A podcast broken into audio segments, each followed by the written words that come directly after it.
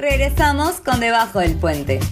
Nos tomamos un break para reforzar los cimientos de este puente que busca conectarte con todos los agentes de nuestra realidad nacional. Seamos puente, compartamos lo que sabemos.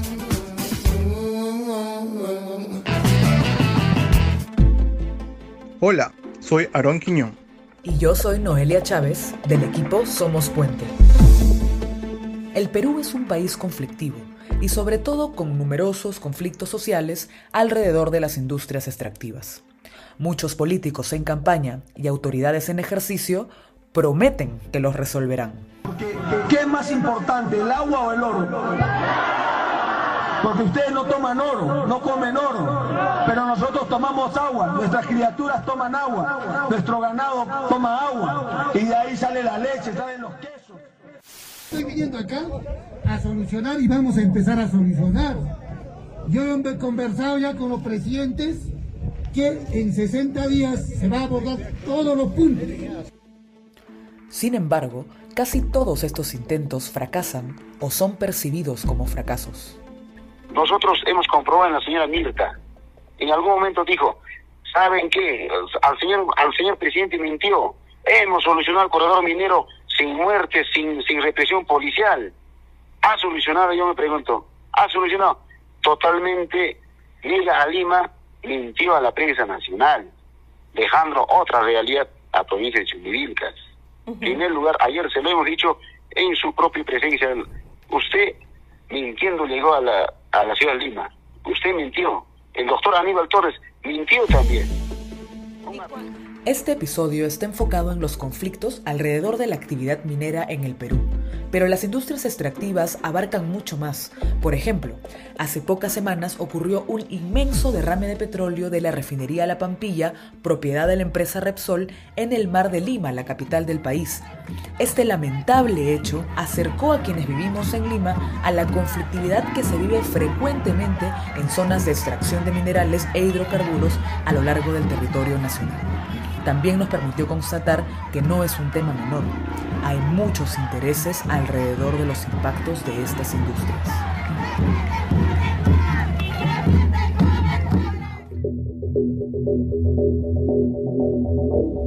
Para entender la relación entre los conflictos sociales alrededor de las industrias extractivas, conversamos con Giselle Vila. Ella es socióloga e investigadora en temas de gobernanza en las industrias extractivas y también es candidata a doctora en geografía por la Universidad de Clark. ¿Cómo estás Giselle? Bienvenida debajo del puente. Hola Aaron y hola Noelia. Muchas gracias por la invitación. Un gusto conversar con ustedes. Giselle, lo primero que queremos preguntarte es por qué alrededor de la minería y el petróleo hay tanta conflictividad. ¿Cuáles son los motivos que generan el estallido de los conflictos y que sea un sector tan convulso? Bueno, existen diversos ángulos desde los cuales podemos abordar esta pregunta. Uno de los mejor explorados se refiere a la redistribución de los ingresos que provienen de la minería.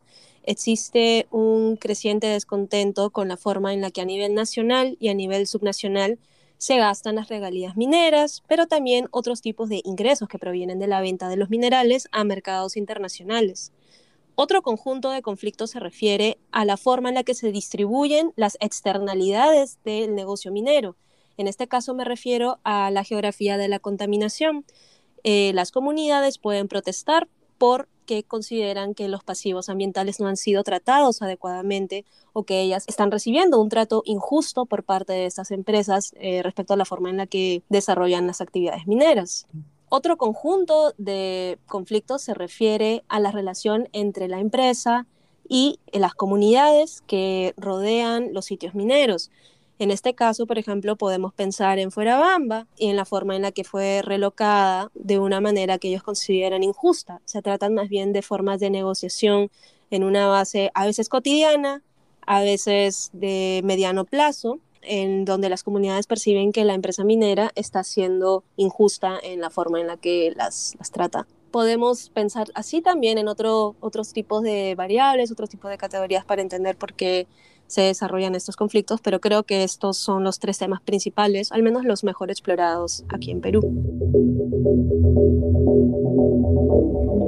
Giselle nos habló de estas razones de fondo, aquellas que siempre rodean a los conflictos sociales, pero también mencionó los temas coyunturales que han generado el aumento de la conflictividad en los últimos años.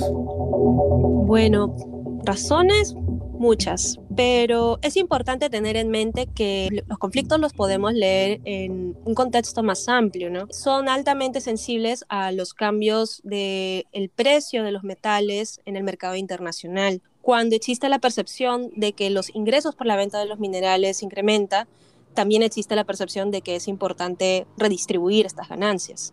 Por lo tanto, podemos tener esto en mente. En los últimos meses el precio del cobre especialmente ha, subido, eh, resultando ser muy atractivo a nivel internacional. Por lo tanto, uno de los reclamos ¿no? que tienen las comunidades es justamente una mejor redistribución de estos ingresos. Y también es un tema a nivel de agenda del gobierno nacional, ¿no? en la forma en la que se renegocia un contrato social con las empresas mineras en un contexto de altos precios de los minerales. ¿no? Más allá de eso, que puede ser considerada como una variable relativamente estable, eh, existen también temas coyunturales alrededor de por qué los conflictos experimentan periodos de pico eh, y periodos un poco de, caída. Estos también se pueden referir a la capacidad estatal para manejar los conflictos y mantenerlos en la zona de conflicto latente o conflicto en el proceso de diálogo y no conflicto activo. ¿no? Es importante anotar en ese contexto que la transición ¿no? que experimenta el gobierno tal vez no ha cogido en el mejor pie a los funcionarios públicos responsables del manejo de los conflictos.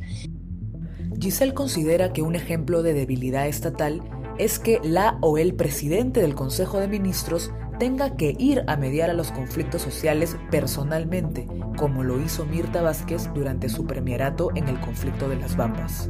Mañana nosotros estamos yendo porque creo que tenemos una apuesta por gestionar estos conflictos de la manera adecuada, no como se ha hecho en otras oportunidades, el militarizarlos, en declararlos en estado de emergencia, policializarlos, y así no se soluciona un conflicto, no se gestiona un conflicto. Para mí ese es un indicador de que también hay poca organización interna respecto a cómo redistribuir la mediación de los conflictos sociales y eso puede añadir a poca claridad para las comunidades y a mantener la protesta activa. Pero Giselle, ¿por qué es tan difícil para el Estado gestionar conflictos socioambientales? Uno podría pensar que si los conflictos son tan recurrentes, ya deberíamos tener un protocolo o unos pasos para prevenir o resolver mejor estos desacuerdos y demandas. Bueno, es una pregunta bastante compleja debido a que hay temas de capacidad, en ese sentido temas de recursos y de administración pública, pero también hay variables políticas y de jaleo político que se meten en el contexto de la mediación de los conflictos.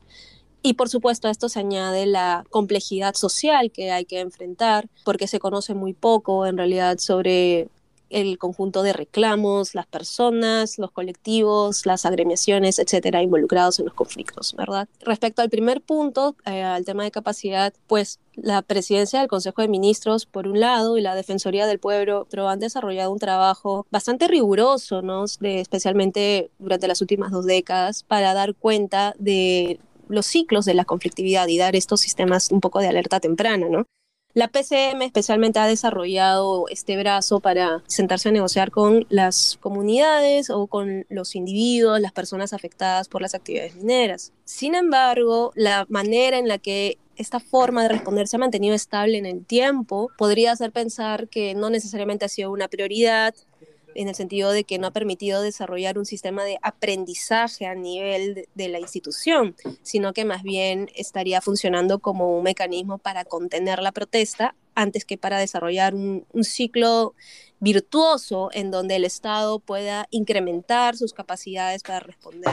Me remito aquí un poco más a, quienes han investigado los contextos de las mesas de negociación, y son muy pocas estas investigaciones, pero tienes a los trabajos pioneros de José de Chávez, por ejemplo, en donde estas son tratadas más bien como una forma de administrar el conflicto antes que de darle una solución real. En ese sentido, aquí el, tema de capacidad y de poca inversión en la capacidad del Estado se vincula mucho con una agenda política, ¿no? Y con una, una lógica política de canalizar los conflictos sociales, ¿no? En donde las mesas de diálogo son más bien percibidas como formas de docilizar la protesta antes que como canales efectivos para dar solución a las demandas concretas que se tienen. Una mesa de diálogo con algunos funcionarios de, de transportes comunicaciones, pero igual también solamente hay acuerdos, acuerdos, acuerdos, pero no hay acciones, no hay cumplimiento, nada, pero yo creo que también que va a quedar en nada también los compañeros también que son los demás comunidades campesinas.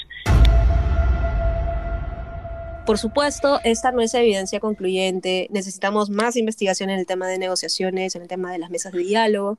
Es posible también que las comunidades invoquen, como de hecho ocurre, invoquen la presencia del Estado en el contexto de estas mesas para apalancar otro conjunto de agendas vinculadas al desarrollo local y no únicamente vinculadas a las relaciones con las mineras, las actividades extractivas en el territorio. Entonces diría yo que hay un poco el eje del lado de la administración pública y la capacidad que tiene el Estado en el sentido de recursos y estos circuitos virtuosos de aprendizaje que no necesariamente se han desarrollado de una forma incremental, y por otro lado tenemos, pero íntimamente desarrollado, el eje político, ¿no? Que interrumpe este circuito de aprendizaje. Allí tenemos un artículo de José Carlos Orihuela y Tania Ramírez, entre otros autores, por ejemplo, en donde discuten que justamente la falta de autonomía burocrática y la forma en la que decisiones políticas intervienen en el trabajo de los burócratas es lo que impide que justamente las instituciones puedan, eh, ambientales y, y mineras puedan desarrollar experiencia para poder atender contextos de conflicto en el largo plazo. Y respecto a la complejidad social que nos mencionas, uno tendría pues a pensar que con tantos conflictos en un mismo sector podría existir ya un movimiento articulado antiminero o ambientalista. ¿Es posible? ¿O en ese aspecto nuestro tejido social también es débil? Claro, el tema del tejido social más débil yo lo vinculo mucho a la tesis de Tanaka, ¿no? Eh, sobre la fragilidad de las organizaciones sociales de base para poder agregar y canalizar sus eh, demandas en partidos. Esta tesis ha sido trabajada también por otros investigadores como Moisés Arce, ¿no? quien desarrolla este trabajo para explicar que justamente las comunidades que protestan contra distintos proyectos mineros encuentran serias limitaciones para poder agregar y poder desarrollar un frente único a nivel nacional, digamos, que pueda eh, hacer mayor incidencia en sus demandas. Teniendo estos antecedentes en mente, podría yo decir de que se sobreestima mucho la capacidad de articulación regional, interregional, que trasciende a las organizaciones sociales de base, ¿no? Estas organizaciones además son muy efímeras en el sentido de que se organizan alrededor de problemas que experimentan en el momento y no alrededor de una agenda de largo plazo necesariamente. Yo recuerdo, por ejemplo, en mis años mozos, cuando era una practicante y trabajaba en temas vinculados al proyecto Camisea, que se creaban muchas organizaciones alrededor de eh, fugas en el gasoducto y cada organización asumía el nombre de la fuga. Entonces tenías una organización llamada la organización por el primer reventón, la organización por el segundo reventón, la organización por el tercer reventón y así sucesivamente, ¿no?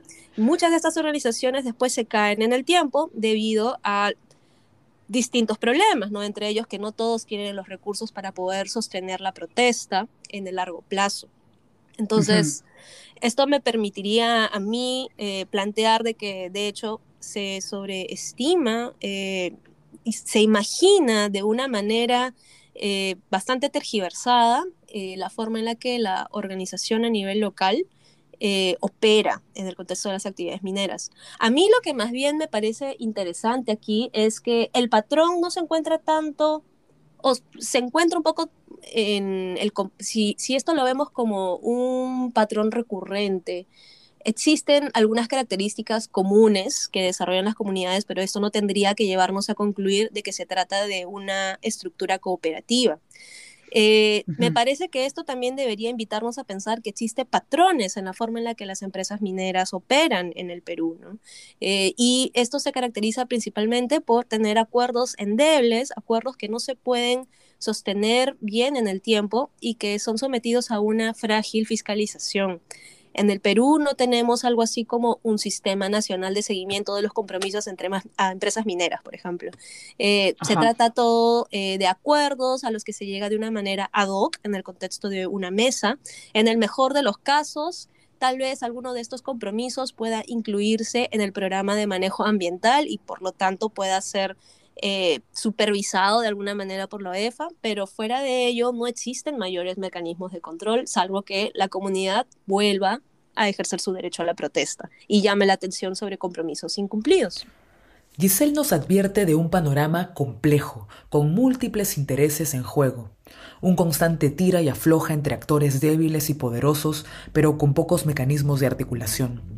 A este tablero de juego llega el gobierno de Pedro Castillo, un presidente de izquierda conservadora muy improvisado e informal, que prometió mucho a las comunidades campesinas, a las personas que viven en las zonas rurales del país cercanas a proyectos mineros, y generó expectativas respecto a la redistribución de la riqueza bajo el eslogan No más pobres en un país rico.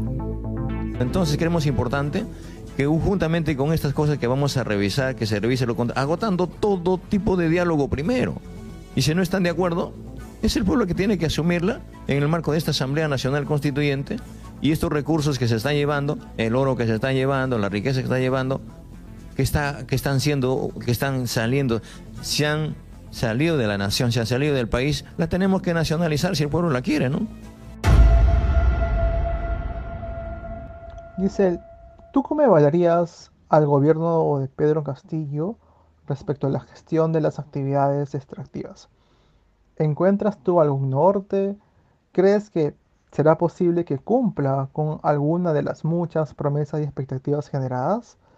Luego de ver la lenta reacción del gobierno frente al derrame de Repsol, pareciera pues que no hay lineamientos claros. ¿Cuál sería tu lectura? Este gobierno hasta ahora se caracteriza por movimientos inconsistentes y contradictorios, por lo tanto es un poco difícil criticar en función de una tendencia, ¿no? La crítica principal desde mi perspectiva, mi crítica lectura sería que no existe una indicación clara sobre qué norte está siguiendo eh, e, el gobierno de Pedro Castillo para con las industrias extractivas en el Perú. Me parece que es importante también plantear su gobierno en un contexto más amplio, ¿no? que es el contexto de la transición energética a nivel global tenemos el Acuerdo de París, en virtud del cual para el año 2050 debemos mantener el incremento de la temperatura a nivel global a 1.5 grados máximo. Esto involucra una transformación energética agresiva en todos los países con un alto consumo de carbono.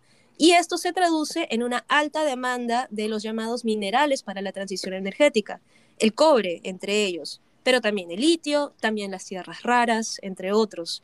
En ese sentido, eh, es importante que un gobierno de un país que se considera uno de los principales proveedores de estos metales, como es el Perú, con el caso del cobre, pueda plantear una agenda clara a estas crecientes presiones internacionales para mantener una provisión estable y competitiva de un metal altamente cotizado. En otras palabras, el Perú está en una posición eh, muy interesante para plantear una agenda inclusive o inclusive asumir liderazgo a nivel regional respecto a cómo podemos sentarnos a negociar inclusive en bloque. Sin embargo, este tipo de visión de largo aliento y, y cooperación regional me parece que no están siquiera dentro del panorama de corto plazo de lo que este gobierno está planteando nuestra agenda eh, vinculada a industrias extractivas atiende aún temas locales muy desconectados de, esta, de este panorama a nivel global eh, y nos estamos concentrando más que nada a apagar estos incendios a medida que van apareciendo antes que a trazar una agenda programática de mediano y de largo plazo, ¿no? Eh, y ni tan largo plazo, porque el 2050 es menos de una generación adelante. Entonces, creo que esa es para mí una de las principales ausencias. Eh, y es una ausencia más grave aún porque me parece contamos con las condiciones adecuadas para sentarnos a renegociar eh, el contrato social con el sector extractivo, tanto a nivel nacional como a nivel internacional. Eh, recordemos que tuvimos una comisión para el desarrollo minero sostenible que planteó importantes recomendaciones, ¿no? entre ellas la, e, evaluar la forma en la que el sector eh, minero se encuentra desarrollando sus actividades a nivel de ah, responsabilidad ambiental, responsabilidad social, eh, temas de impuestos, entre otros asuntos, también la pequeña minería y, y, así sucesivamente. Pero lamentablemente esta las recomendaciones de esta comisión se han sometido a poco debate y no han logrado calar necesariamente en la forma en la que el gobierno actual está operando. Giselle considera que esfuerzos como los que impulsó en su momento el ahora ex ministro de Economía Pedro Franque con la reforma tributaria para incrementar los impuestos a la minería son importantes, osados y hasta necesarios. Sin embargo, la forma en la que esto ocurre sigue desconectada de estos debates anteriores. Es como si se estuviera tratando de reinventar la pólvora otra vez, en vez de construir sobre aquello que ya tenemos, sobre los lineamientos que ya se han planteado y tratar de articular y tejer. Em, de esta manera fortaleciendo también coaliciones ¿no? que puedan ser responsables de avanzar y defender este tipo de reformas. Eh, si no, corremos el riesgo, que es lo que está ocurriendo ahora con el Congreso, ¿no? De que esto probablemente no vaya a tener mucho éxito y vamos a necesitar una protesta ciudadana, que es la única coalición estable en el tiempo, aparentemente, para poder defender estas reformas eh, agresivas en el largo plazo. ¿no? Ahora, Giselle, si hay una urgencia por cambios en el sector extractivo, ¿qué papel están jugando las empresas? ¿El gremio minero las empresas en general parecen resistirse a cuestionar reformas, como por ejemplo la reforma tributaria, y más bien lo que quieren es destrabar proyectos. ¿Cómo abordamos esta aparente contradicción entre necesidades sociales, necesidades estatales e intereses privados? Un tema que me parece importante para entender las respuestas del gremio minero a gran escala, ¿no? las empresas mineras o las compañías mineras nacionales, internacionales, etcétera, es la forma en la que se establecen los términos del debate. Giselle vuelve al ejemplo de la reforma tributaria que propuso el ex ministro Pedro Franque para explicarnos a qué se refiere cuando nos habla de los términos del debate. Tenemos, por un lado, me remito únicamente a la coyuntura actual, ¿no? a, a Pedro Franque indicando que es importante subir los impuestos porque estamos en un contexto de altos precios. Por lo tanto, el mensaje aquí es necesitamos más dinero para responder a la crisis económica. Pero tenemos por otro lado al gremio minero que dice, no, no es un tema de incrementar los ingresos, sino de redistribuir mejor el gasto público. Es un tema de eficiencia del gasto.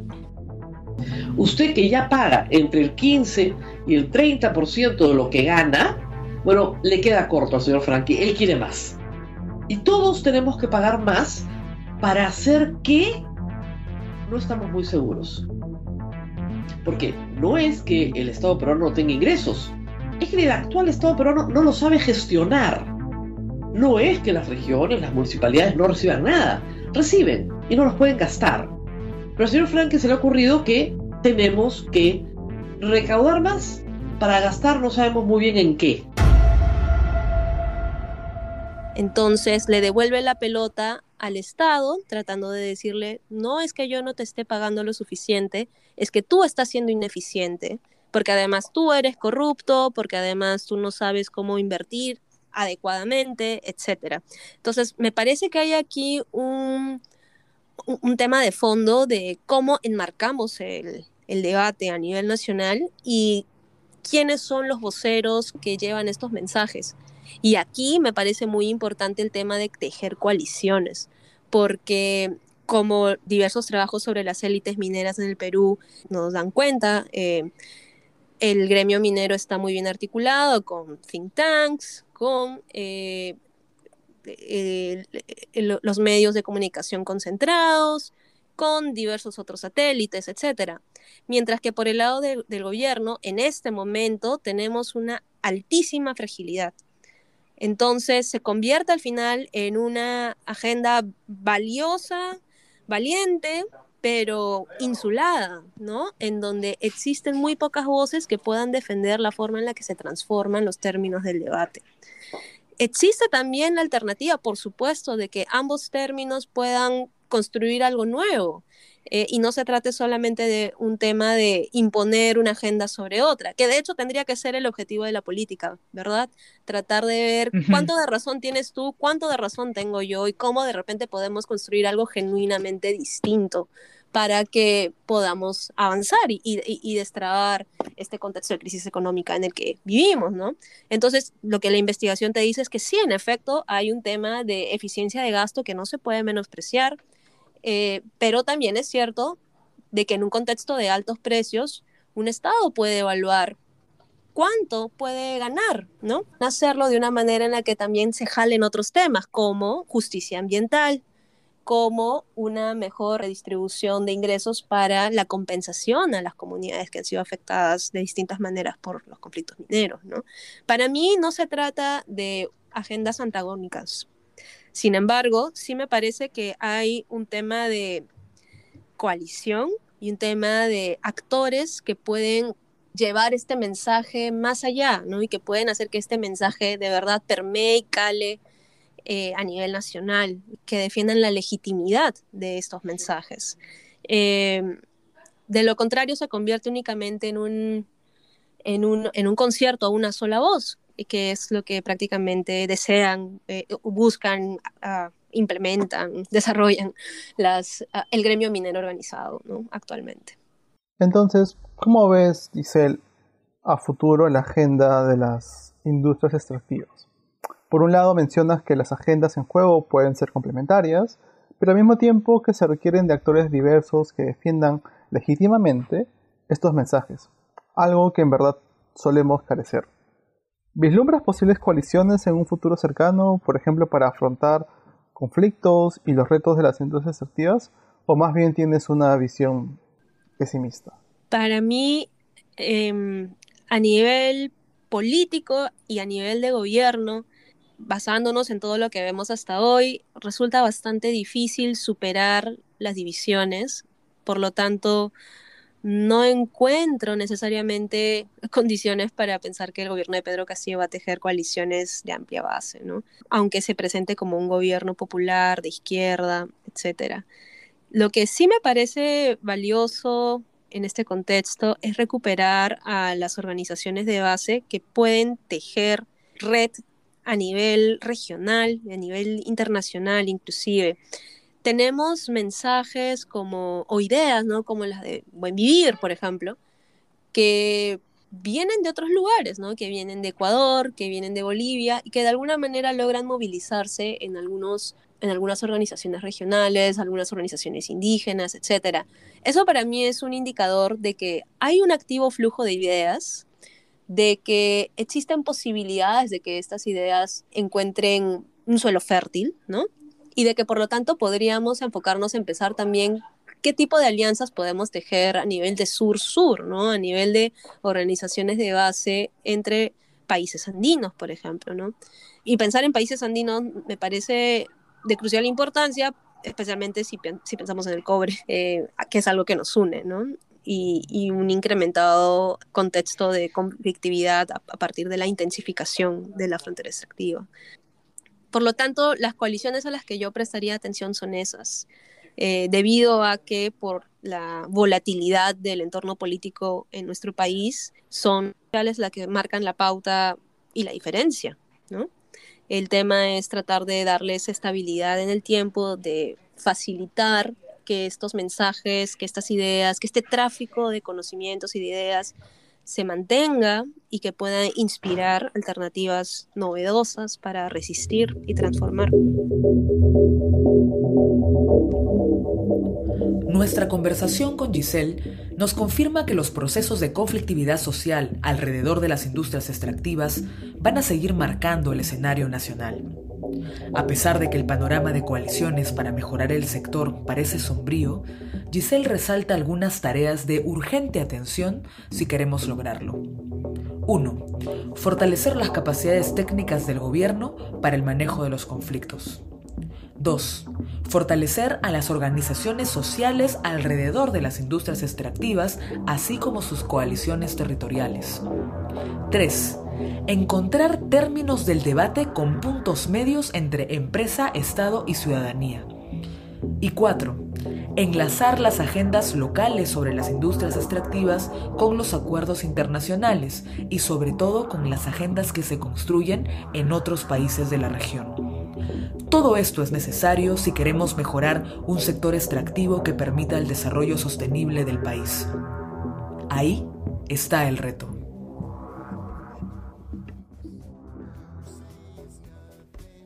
Este episodio es un producto del equipo Somos Puente Perú. La entrevista fue realizada por Aarón Quiñón y Noelia Chávez. La producción estuvo a cargo de Noelia Chávez con el apoyo de Suni Sime, Romina Mendoza, María Claudia Augusto y Daniel Encinas. La edición de sonido la realizó Adrián León. La portada fue diseñada por Francisco Muñante. Agradecemos a Giselle Vila por sumarse a esta conversación. Nos vemos en el siguiente episodio. Muchas gracias por escucharnos.